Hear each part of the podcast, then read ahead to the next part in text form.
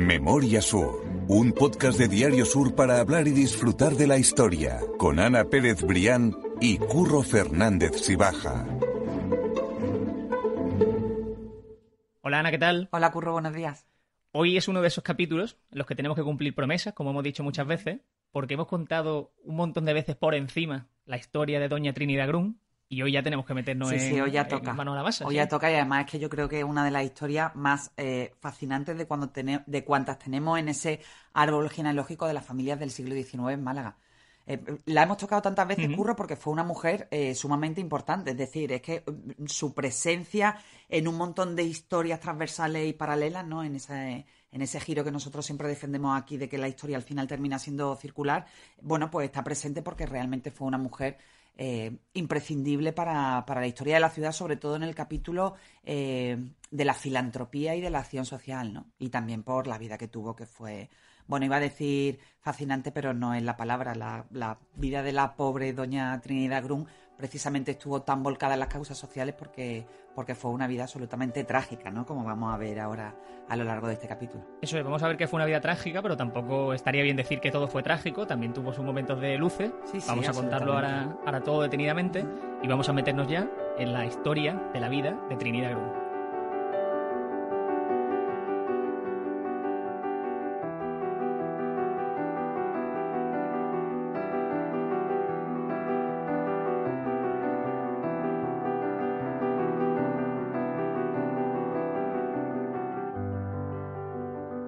Como para seguramente algunas personas que estén escuchando este podcast, Ana, Trinidad Grun sea el nombre de una calle, vamos a empezar a, a situar esa calle. Vamos a empezar por ahí si quieres. ¿Dónde está la calle de, de Trinidad Grun? ¿Dónde está Pues mira, ese la, palacio? la calle de, la- de- de Trinidad Grun y su palacio están en el entorno de- de- del puerto, de la zona de, de la avenida Manuel Agustín Heredia, entre, entre la Alameda principal y Manuel Agustín Heredia. Bueno, pues una de esas calles, eh, yo creo que es una calle que, todo, que todos conocemos, es la calle de Trinidad Grun, una de, la- de las eh, vías perpendiculares a calle, a calle Córdoba y que Eso es. comunica también con la Plaza de la Marina. Y ahí está su, su palacio, donde ella vivió. Espectacular, que es precioso, sí, precioso. precioso.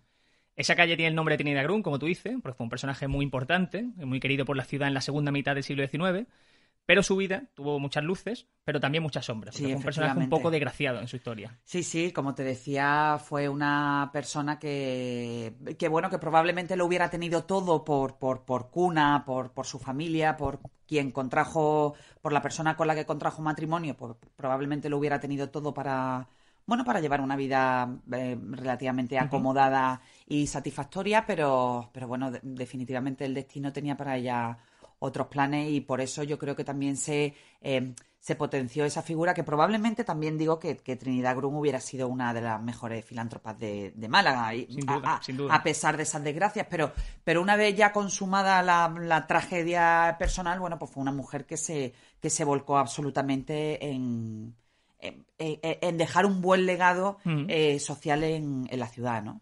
Antes de empezar a contar toda esa desgracia y todos esos actos de caridad que llevó a cabo para ayudar a, a la gente más necesitada, vamos a irnos al principio de todo. Sí, sí, a su, a- casi casi a su nacimiento, de dónde viene ella. Porque ella no era malagueña. No, ya no era de malagueña, ya nació en Sevilla en el año 1821. Allí eh, recaló su padre, su padre era de una familia originaria de, de Hamburgo, el padre era cónsul. Eh, y en, concreto era el cónsul de Prusia en, en Sevilla. Allí conoció a la madre de Doña Trinidad, se casaron y, bueno, por una serie de circunstancias, el, el padre, Federico Grun, terminó recalando en, en Málaga. Bueno, pues imagínate, en aquella Málaga, estamos hablando del año 1832, en aquella Málaga que comenzaba a florecer desde todos los puntos de vista, ¿no? Entonces, bueno, llega Federico Grun con su familia aquí a Málaga, con su mujer, con sus hijas Trinidad y Julia, y aquí esta- enta- eh, en- establece, bueno, pues esa relación, ¿no? Pues con las grandes familias de, de Málaga, entre ellas con Manuel Agustín Heredia, eh, bueno, pues emprende una, amistad y también una, mm, una alianza empresarial. ¿Y qué ocurre? Que también lo hemos comentado aquí muchas veces, Curro, que al final, normalmente esas alianzas empresariales no era extraño que también terminaran en alianzas familiares a través de matrimonios. Hemos dicho que la calle de Trinidad Grun está muy cerca, es una de, las de las paralelas a, a la Alameda principal. Y bueno, no es un secreto, de hecho está bautizado con un, con un nombre todo ese clan, clan de la Alameda o la, oligarquía de la Alameda. Te estoy hablando pues de los Heredia, de los Loring, de los Larios, los- que, allí, en esas viviendas factuosas de, de, la Alameda, antes de que naciera la calle Lario, bueno, pues eso, como, como decía, fraguaban esas alianzas empresariales e incluso las familiares. En el caso de Federico Grun y de Manuel Agustín Heredia, que ya se habían convertido en grandes amigos y grandes socios, pues no fue una excepción, porque las hijas de Federico Grun, que eran Trinidad y Julia, se casaron con los dos hijos, con dos de los hijos varones de Manuel Agustín Heredia, con Manuel y con Tomás. Exactamente, porque como decía Maripe Palara en un artículo que dejamos relacionados en las notas del podcast, Trinidad era una mujer eh, joven en esa época, y era una mujer alta, muy guapa, con unos ojos claros y expresivos, es lo que dice Maripe Palara. Dicen que era muy guapa, que tenía mucha presencia, que tenía mucho porte y que era un poco andrógina. He, llegado a leer yo en uno, en algunos documentos históricos, pero bueno, llamaría la atención también por, por, por esa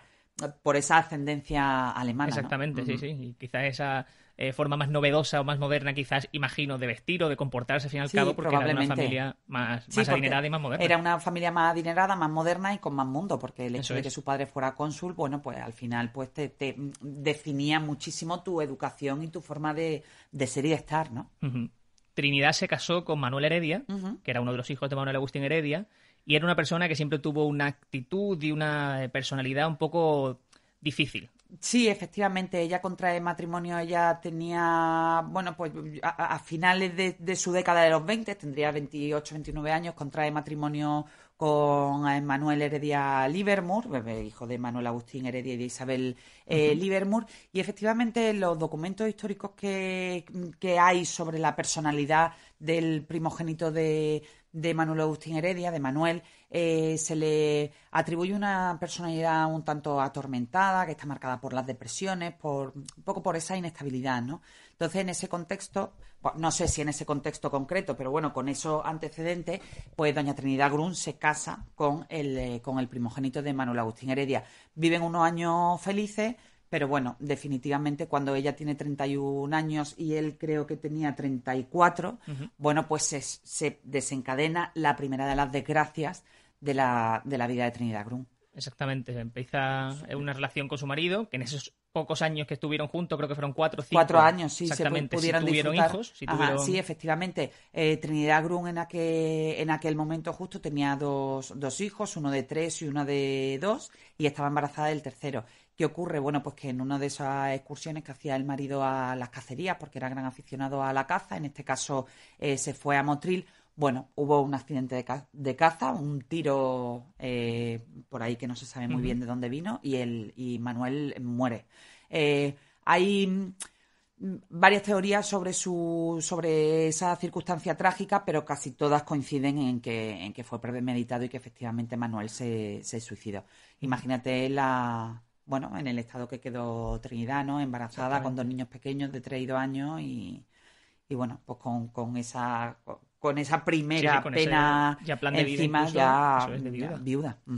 Si los oyentes se han dado cuenta, porque obviamente, bueno, lo, has dicho, ella era nuera de Manuel Agustín Heredia y por lo tanto era también cuñada de Amalia Heredia, que es otro personaje femenino que hemos hablado en el podcast. Amalia Heredia Livermore, que se casó con Jorge Loring y que juntos pusieron en marcha el Jardín Histórico de, la Concepción. También tienen una vida fascinante. Al final, ves, Curro, al final todas las grandes sagas tienen muchísimos nexos de, de, unión. Muchas veces lo hemos hablado también incluso fuera de, de micro, que estaría muy bien hacer ese Sí, ese, árbol genealógico.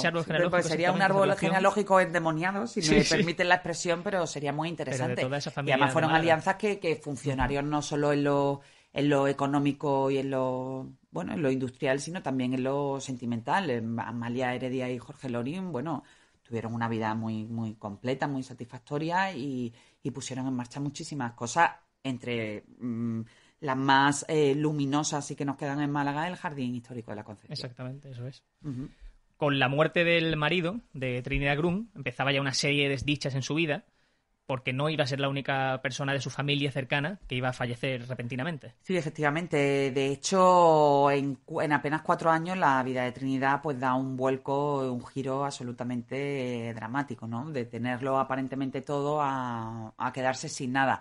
Eh, ¿Por qué lo digo? Porque, bueno, después de la muerte del marido, del suicidio, bueno, del accidente, de lo que fuera, eh, Trinidad quedó sumida en una, en una depresión importante eh, em, además, también em, se, se, daba el añadido de que solo cuatro meses después del suicidio de su marido eh, murió eh, su hijo Manolito, al que le eh, tenían previsto ya una operación quirúrgica para, para salvarle, para intentar controlar unos episodios de asfixia que tenía el, el, pequeño, y Manolito muere después de esa operación. Imagínate, ya suma la muerte del marido, a los cuatro meses la muerte del hijo, ella queda absolutamente devastada y bueno, un poco la familia para sacarla de esa mm, de esa situación absolutamente de, de, mm, de, tristeza, de tristeza ya casi casi mm, ya que impregnaba toda su vida, bueno, pues la convence para que vaya a Sevilla, a la feria de Sevilla, y que ahí también, bueno, pues visite a otros familiares y, se distraiga, ¿no? Entonces, bueno, ella acepta un poco a regañadientes y la manera que tiene de ir a Sevilla embarcándose en el vapor Miño vía Cádiz y de ahí después desde Cádiz posteriormente eh, viajaría a Sevilla. Lo hace con, con, los dos hijos que le quedaban, que en el momento creo que tenían seis y tres años, dos chicas, dos niñas, eh, con parte de su servicio y con, y con dos cuñados. Eh, bueno, pues la travesía discurre sin, sin, sin inconveniente, el típico día de primavera, estamos hablando de Feria de Sevilla, con lo cual nuestros oyentes pueden imaginar que no es un momento de, de que el mar esté especialmente mal, pero bueno, pues el infortunio y el destino volvería a cruzarse en la vida de Trinidad Grun porque a la altura del estrecho de Gibraltar el vapor Miño, que era donde viajaba Trinidad Grun y su familia, em, recibe el impacto, em, el impacto de demoledor de una fragata inglesa, bueno, que un poco el golpe de, gracia al vapor y, naufragio, naufragio seguro. Eh, bueno, pues podéis imaginar otra vez la estampada dantesca de un naufragio. Eh, Trinidad Grum pierde a su cuñado, a, dos de sus doncellas, dicen las crónicas históricas, y a las dos hijas que le quedan.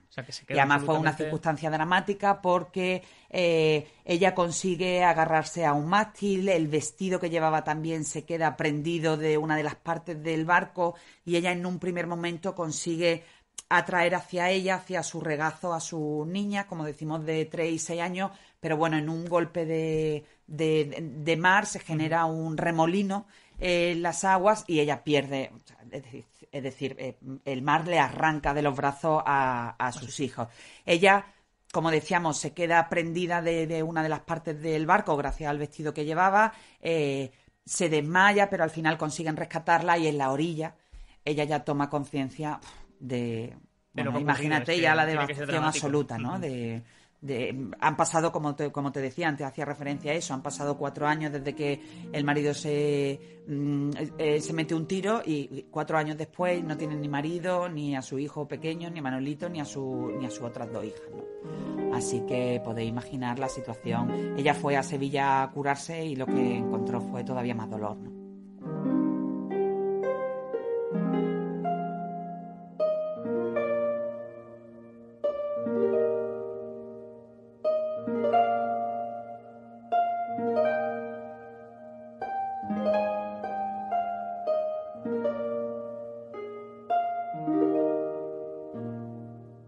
Sería tampoco justo hablar de la vida de Trinidad Grum solo con desdicha, a pesar de que sus primeros 30 o 40 años de vida fueron desoladores y tuvo unos golpes vitales que, son incalculables eh, eh, dolor humano, o sea, algo que no puede soportar cualquiera.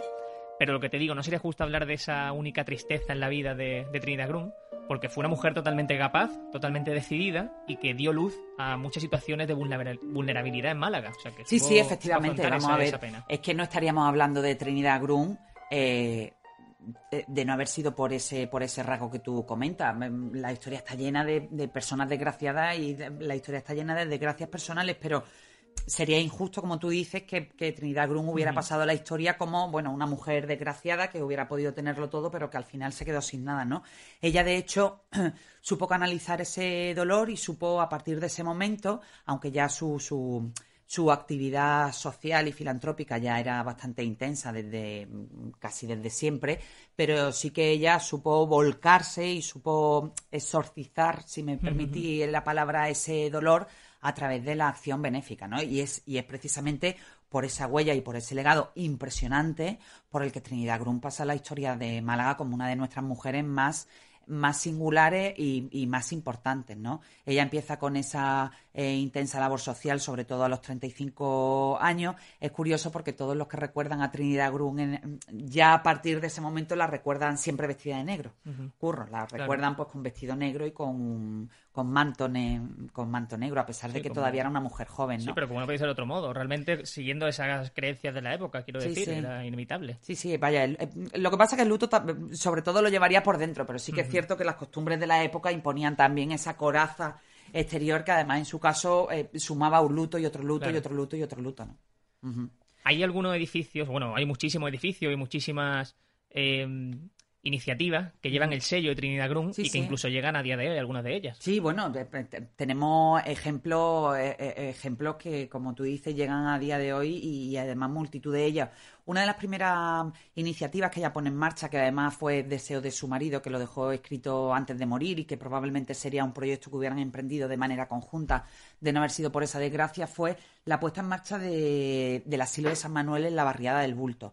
Eh, Trinidad Cruz lo impulsa, lo pone en marcha y eh, se lo cede para que ellas lo gestionen a, a las monjas de la caridad de San Vicente de Paul. Eh, también las crónicas de la época pues hacen referencia que puso en marcha, que mandó construir Cortijo Jurado, que es una de las bueno, de los, de los espacios que tienen más... esas zonas místicas. Eh, sí, esas zonas místicas y absolutamente simbólicas por, por, bueno, por todo lo que se habla de él, ¿no? Y una historia que me, me, gustaría entrar al podcast, pero, digamos, contar la historia real, o sea, lo que sabemos que es tangible, digamos. Sí, sí, me gustaría bueno, hacerlo. Eh, de ese cortijo jurado, para que, para los poquísimos que no sepan la historia, se dice que, que un es una zona eh, que tiene acontecimientos paranormales, ¿no? Es un cortijo abandonado todavía, que está en la zona de Campanillas, que perteneció bueno, pues a esas familias nobles de Málaga y que dice incluso que tenía pasadizos que comunicaban el cortijo jurado, bueno, pues con las fincas de, ¿no? De los heredias, de los larios. Y bueno, hay un montón de leyendas en torno a ese cortijo, pero sí lo podíamos traer algún día al podcast, pero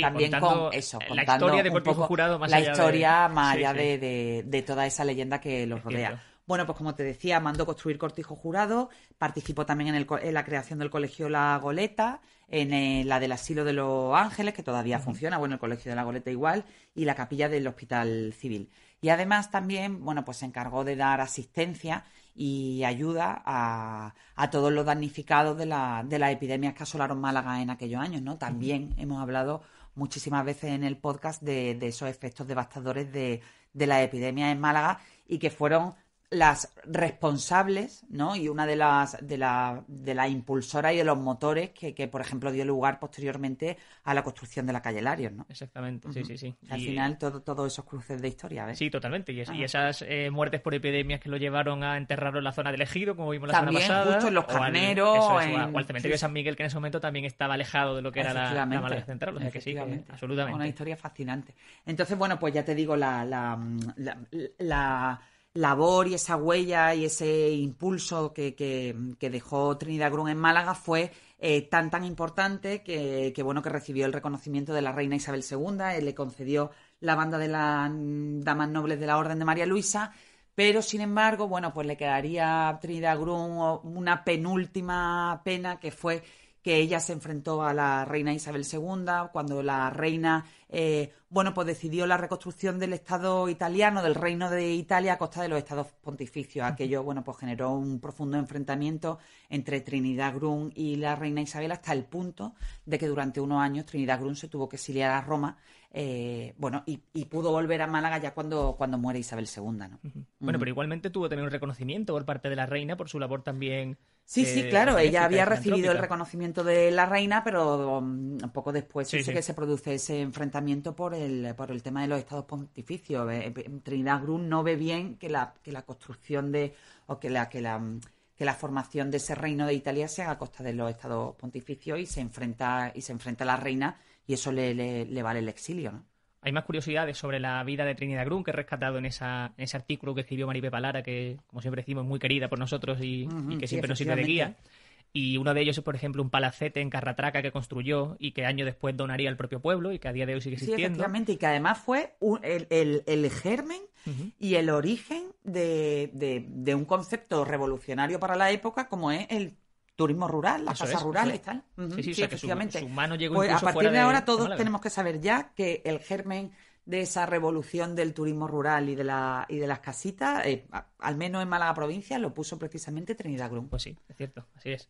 Y luego otra curiosidad, que realmente fue antes de la llegada incluso de Trinidad, Grun a, de Trinidad a Málaga, y es que José Bonaparte durmió en el Palacio de Trinidad Grun entre el 4 y el 12 de marzo de 1810, eh, en, su visita, en su visita a Andalucía, efectivamente. Eso es, cuando era rey de España en ese momento, José I. Sí, está documentado que, pasó unos días en el Palacio de Trinidad Grun y que creo que fue una representación teatral en, la parte que hoy ocupa Molinalario, que allí había pues, una serie de teatro y de, y de garitos, si se me permite la expresión, bueno, pues donde terminaban todos los eh, malagueños y no solo malagueños, sobre todo también la gente esa que venía a Málaga de, parte del puerto y allí, bueno, pues parece que, disfrutó de uno de los espectáculos Pepe Botella, José Bonaparte. Eso es, ya cuando pase la gente por delante ya vas a ver que no solo Trinidad Grun, que también es Totalmente, tuvo otro, otro ilustres moradores, aunque bueno, no haya pasado la historia de España desde luego como un rey de referencia. desde luego. Absolutamente.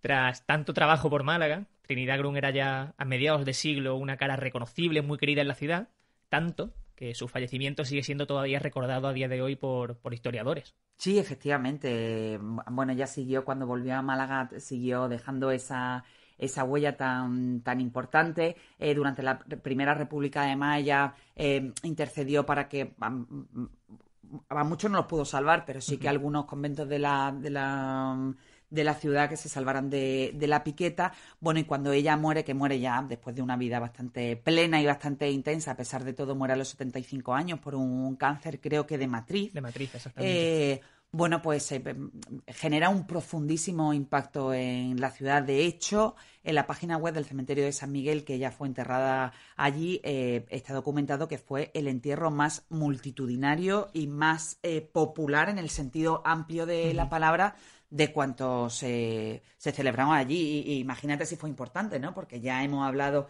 en podcasts anteriores de eh, la importancia de las familias que están enterradas en el cementerio de San Miguel, que hicieron también muchísimas cosas por Málaga, ¿no? O sea, pues desde los Larios, los Heredia, los Lorin, hasta, hasta Torrijos incluso, que también su traslado al cementerio de San Miguel fue multitudinario, pero nada, curro, no se recuerdan nada como el desfile fúnebre de, Trinidad Grun.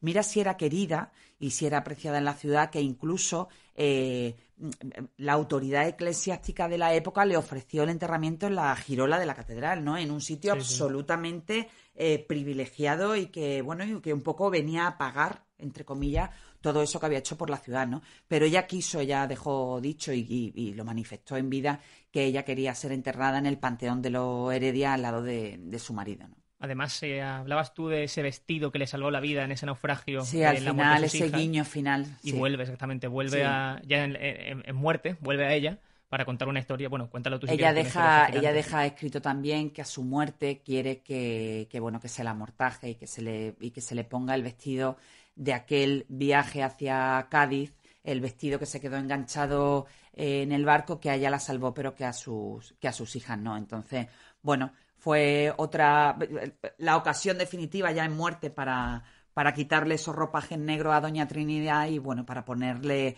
el, el vestido mortaja que fue tan, tan importante para ella en su, en su vida, ¿no? Hay otro detalle también de, de Trinidad Grun que dejó escrito en su testamento que era que las hermanas de la caridad que, que, gestionaban el, el, asilo de San Manuel que fueran muriendo, que fueran enterradas en el panteón cercano de los padres de Trinidad Grun, de Federico Grun y su mujer, que también tienen un panteón propio en el, en el cementerio de San Miguel, pero ella no está con sus padres, insisto, sino con su marido, con la familia política en el panteón de los Heredia.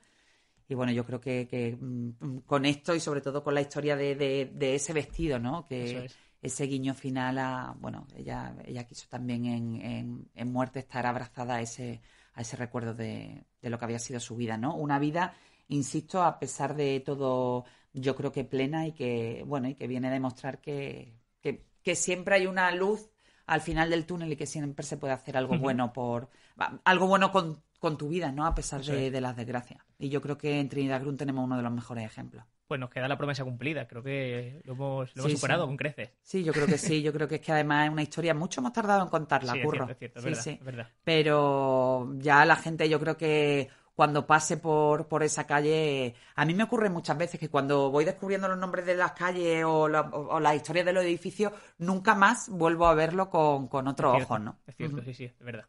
Quiero hacerte dos apuntes. El primero, eh, hablando del cementerio de San Miguel precisamente, este fin de semana lo ha visitado un oyente. Ah, sí, Creo hombre. que era Juan Francisco Domínguez, creo que se llama. Que me García. perdone. La- García, perdón, exactamente. Y, y se lo agradecemos un montón Con porque nos pasó- porque además nos hizo un hilo también muy muy Muy gráfico, con muy gráfico, también muy muy- resumido, pero pero fabuloso del cementerio y de verdad que es que da gusto tener a Sí. seguidores y tener lectores y oyentes del podcast que, que son tan entusiastas, ¿no? sí. Y, Y, que joder, que a además me- que nos hacen caso en las Eso es, eso recomendaciones. es, que, que a mí me hace ilusión ver que hablamos de estos temas, que a, a mí mismo soy el primero que me entran ganas de visitarlo y que, que transmitimos ese sentimiento en la, en la gente. Me hace, me hace mucha ilusión, la verdad. Y además viene a todas las sesiones de, de Historia de la Malagueta. De la historia malagueta, ninguna. Que ese era Ujú. el, el segundo punto que quería comentar contigo, que eh, cerramos o cierras, mejor dicho, ese primer bloque de, de conferencias, de charlas en la Malagueta. Sí, y lo cierras este miércoles. Se cierra temporada, probablemente volvamos después de- del verano ya con, con, con nuevo curso, pero eh, cerramos este miércoles, que como, como todos los miércoles alternos, a las 12 de la mañana en el Centro Cultural de La Malagueta. Y bueno, y cerramos esta quinta sesión, por supuesto no podía